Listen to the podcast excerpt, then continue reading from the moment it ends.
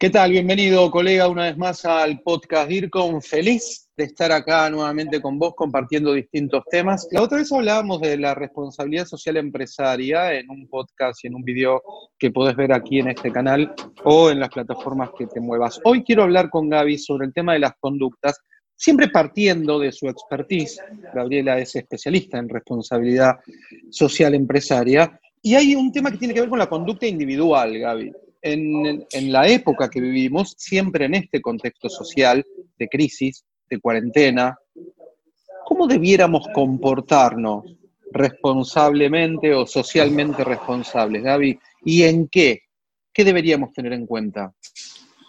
Bien, y un poco este tema tiene que ver eh, con que las organizaciones no son estructuras amorfas, abstractas, que no salen de ningún lugar.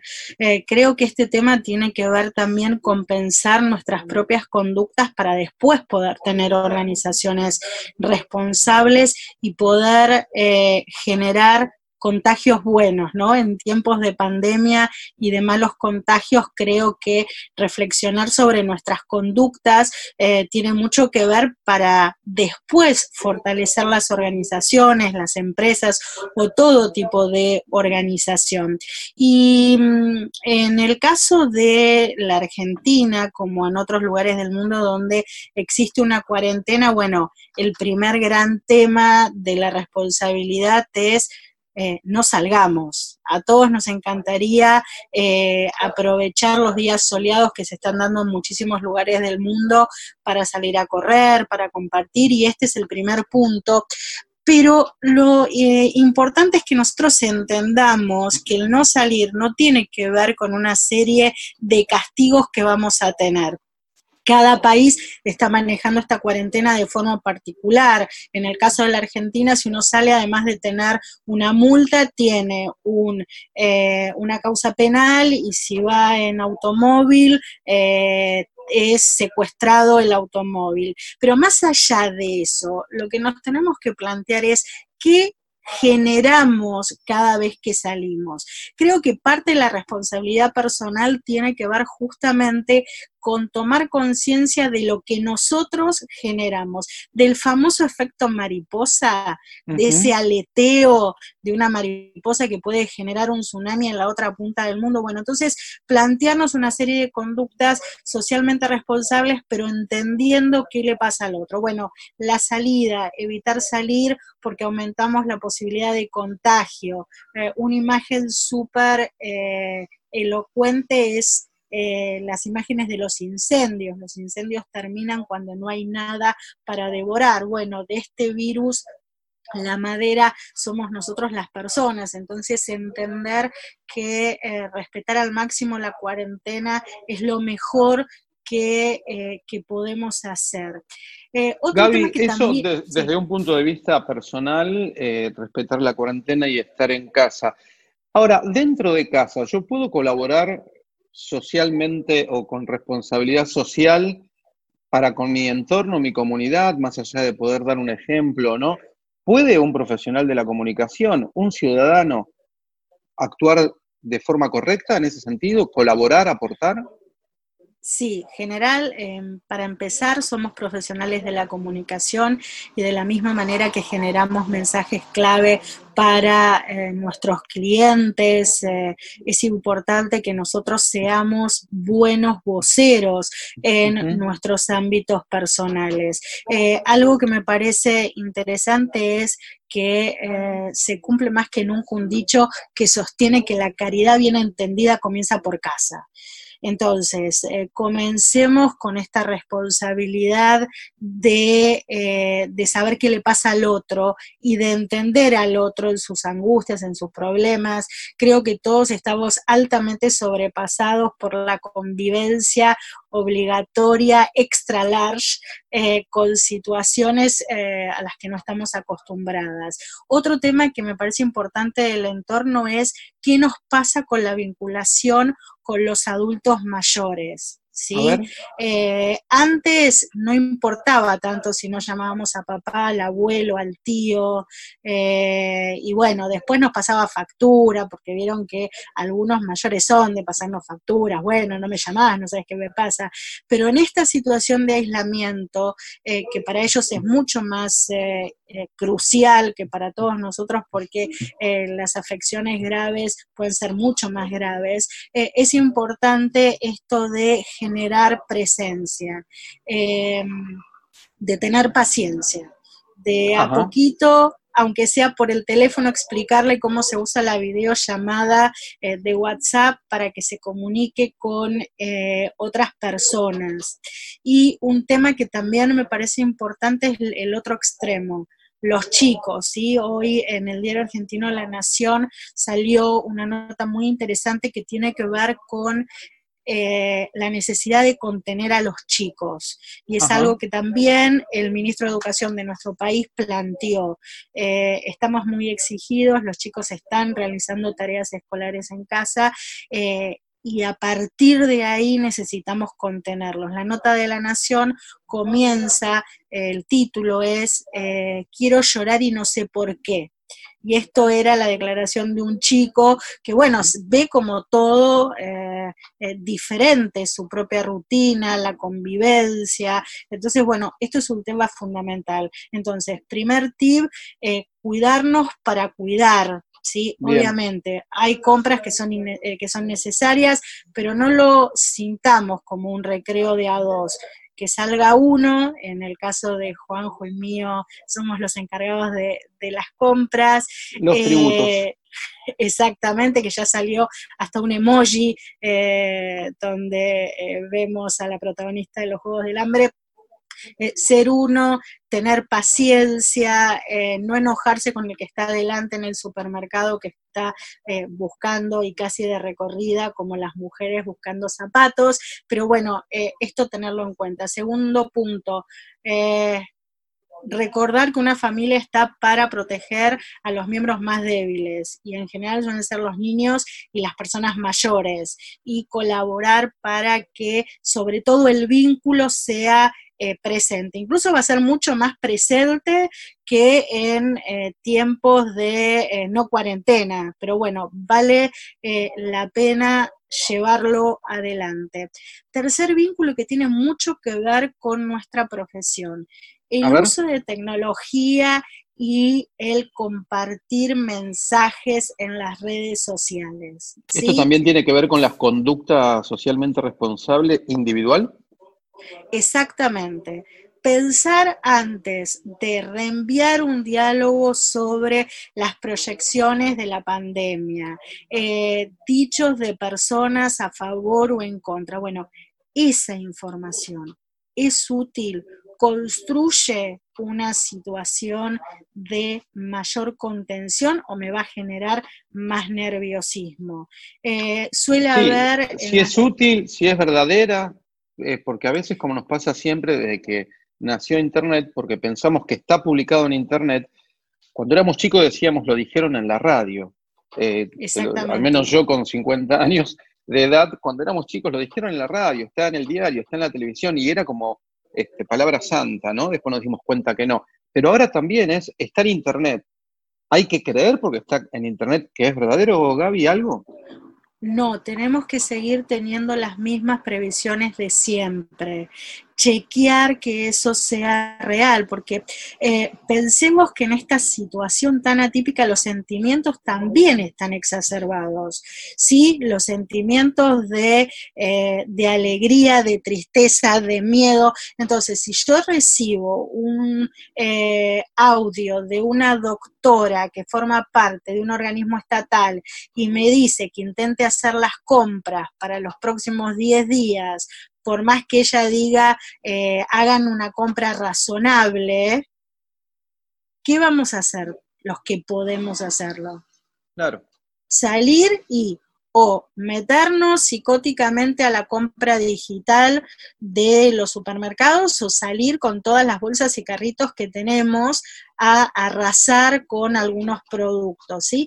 Piensen que esta conducta es universal. Internet me, me interesa mucho también eh, el, uso apropiado ¿no? del ancho de banda, del procesamiento de datos, cuando uno manda archivos pesados, videos, audios, textos. Esto creo que también tiene mucho que ver, ¿no? tiene mucho que ver, muchas plataformas y muchas aplicaciones han reducido ellos eh, la calidad de los videos y de las transmisiones, pero nosotros también eh, evitemos enviar videos en, eh, muy largos, de alta calidad. Si el video justifica la imagen, mandemos el video, si no, utilicemos todo lo que tiene que ver con correos de voz. Piensen que en estos momentos somos muchísimos los que estamos utilizando la red para trabajar. Eh, hay muchos chicos eh, en el mundo entero que están desarrollando sus clases a través de Internet. Eh, todos los que podemos darle continuidad a nuestro trabajo lo estamos haciendo a través de la red. La red se está utilizando para realizar compras, pedidos de alimentos. Entonces, seamos responsables porque la red es un recurso finito, del cual nosotros no somos conscientes, pero son recursos finitos. Entonces, quizás eh, nosotros estamos usando la red para generar contenidos, para seguir en contacto, grabemos lo que tengamos que grabar, dejemos en el recuerdo lo que tengamos que dejar en el recuerdo y seamos también responsables con este tipo de cuestiones. Más allá de las bromas, eh, de las cuestiones serias, algunas bromas, cuando la humanidad vea la producción de algunos memes, videos y comentarios a lo largo de esta pandemia, creo que se va a volver a recluir, este, porque hay algunos que, como decía un político argentino, del ridículo no se vuelve, como decía el general Perón, pero bueno, eh, nada, forma parte de los mecanismos de supervivencia que tenemos, pero pensemos en estas cuestiones de la eh, responsabilidad. Ah, eh, tenemos, tenemos por un lado, y le recuerdo a la audiencia que estoy hablando con Gabriela Pagani, argentina con un máster en sociología, experta en responsabilidad social y em, empresaria. Venimos hablando en este, hoy nos toca hablar de la conducta socialmente responsable desde un punto de vista individual durante una cuarentena, durante una pandemia mm, mundial eh, inédita que nunca la hemos vivido y es todo nuevo para nosotros. Ahora, más allá de haber repasado algunos puntos que tienen que ver con el durante, eh, hoy hablando con vos antes de salir a grabar también decíamos, bueno, ¿y después? Te pregunto, ¿queda algo para después? ¿Debo tomar en cuenta algo para el después? Siempre hablando de la responsabilidad social individual, de mi conducta humana, después de esta experiencia. ¿Queda algo? ¿Qué, reflexión te merece?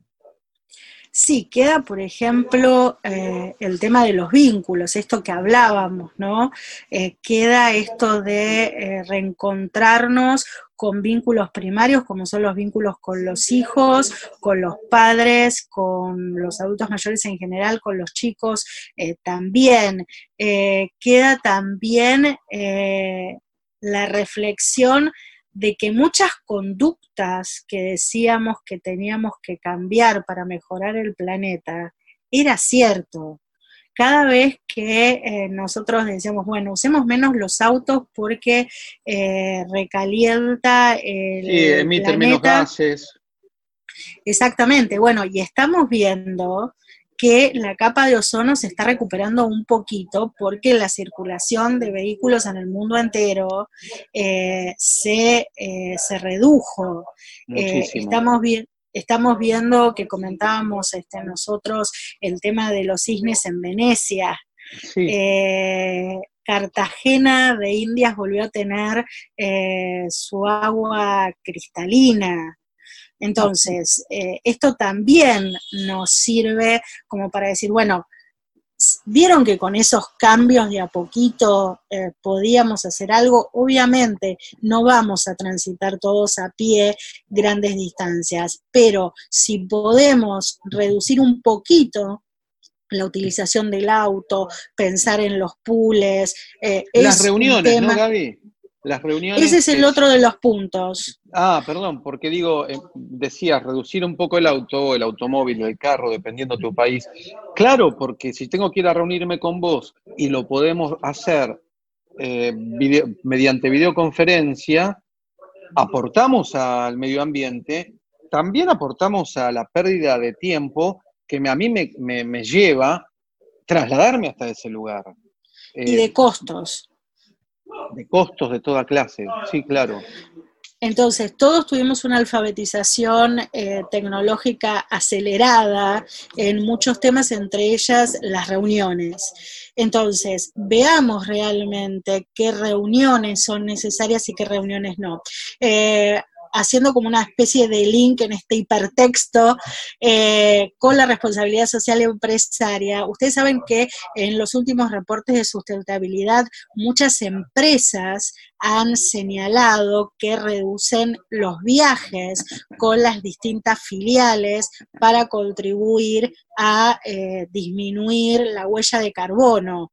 Bueno, profundicemos, copiemos y sobre todo eh, toda conducta organizacional parte de una decisión personal y particular. Entonces, acá es donde quizás tenemos que linkear la responsabilidad personal con lo que puede llegar a ser la responsabilidad social empresario, la responsabilidad social organizacional.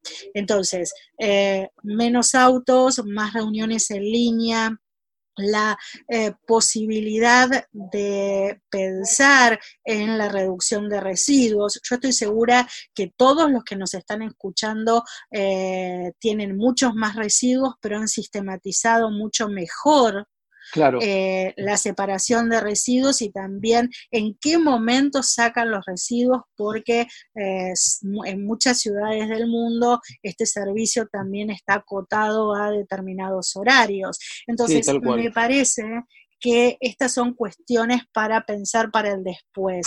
Las tuvimos que hacer a la fuerza. Bueno, pero bienvenido, bienvenido pero tuvimos la capacidad de aprenderlas y creo en que... En ese sentido, digo, bienvenido por capacitarnos, aprendernos, poder reflexionar todos estos temas y saber que se puede cambiar. Sumaría todo este punteo de beneficios que estás diciendo también el teletrabajo, ¿no? Totalmente, el teletrabajo que comenzó, eh, como hablábamos eh, el encuentro anterior, como una alternativa eh, de mejora de la calidad de vida y eh, resultó ser fundamental para muchas organizaciones. Entonces, me parece que eh, lo importante es poner en valor los aprendizajes que fuimos desarrollando a lo largo de todas estas semanas. Y sobre todo me parece importante capitalizarlos, porque no es eh, la salida de una cuarentena un cambio radical las salidas y los cambios van a ser progresivos. En el momento que se levanten las cuarentenas en las distintas ciudades donde vivimos, no va a volver todo a la normalidad eh, rápidamente. No, Vamos vamos a tener que generar situaciones eh, de, acomodamiento. Entonces creo que es importante que las vayamos internalizando, estas conductas y estos aprendizajes. Mira, me encanta haber hecho un repaso como este porque creo que ahora hay una suerte de si las empresas tienen, como decimos en Argentina, dos dedos de frente, digo un poquito de inteligencia, no voy a pedir mucho, eh, a partir de esta obligada experiencia, de esta capacitación repentina que tuvieron que tener, de nuevas modalidades, bueno, tratar de reflexionar y ver cuántas ventajas han obtenido, las estuviste enumerando, cuántas de estas mismas ventajas y tal vez más perfeccionando el día de mañana se pueden tener, como bien vos decís, después de la cuarentena. Digo, tenemos un lindo desafío desde un punto de vista individual y eh, empresarial, organizacional, para poder perfeccionarnos, para poder un, un, servicio no solo más eficiente, eh, efectivo, menor costo, por eso digo también de eficiencia, menor costo, menor presupuesto, menor daño al medio ambiente, etcétera. Digo, esta crisis, esta cuarentena que queremos todo que pase rápido, nos está dejando muchas lecciones y muchos aprendizajes. Es muy bueno todo lo que hoy nos compartiste, Gaby, porque sería lindo que no nos olvidemos de esto, que lo que cuando termine, que bien vos decís esto va a ser gradual, no, no va a ser en un santiamén ni un día para otro vamos a estar todos en la calle, pero que por favor no nos olvidemos, no, volvemos a, no volvamos a lo anterior eh, y podamos implementar lo, nuevo, lo que hemos eh, aprendido, ¿no? Y rescato también otra cosa, la gran cantidad de conocimiento que fue compartido y está siendo compartido en esta cuarentena, que esto también es importante y tenemos que capitalizarlo se han liberado muchísimos libros en formatos ebook. Eh, parte de las políticas de las editoriales fue liberar contenidos. Eh, aprovechemos y también capitalicemos esto. Hemos tenido la posibilidad de acceder a espectáculos que quizás se hubieran hecho eh, mucho más complejos.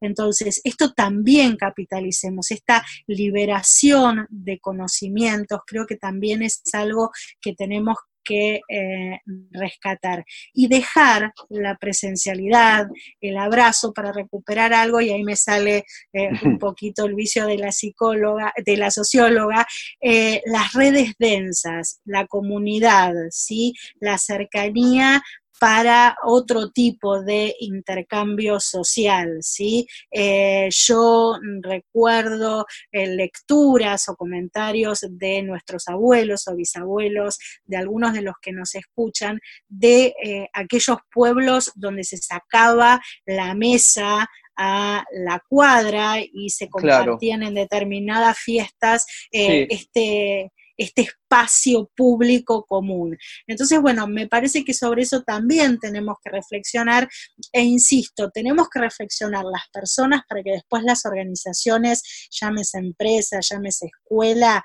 puedan llevar adelante acciones mucho más sistemáticas, ¿sí?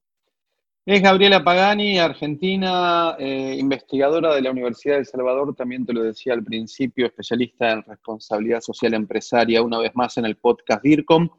Gaby, te agradezco mucho, tus datos estuvieron apareciendo aquí abajo para que los demás lo tengan y cuando quieras sabes que sos muy bienvenida por compartir todo este conocimiento, Gaby.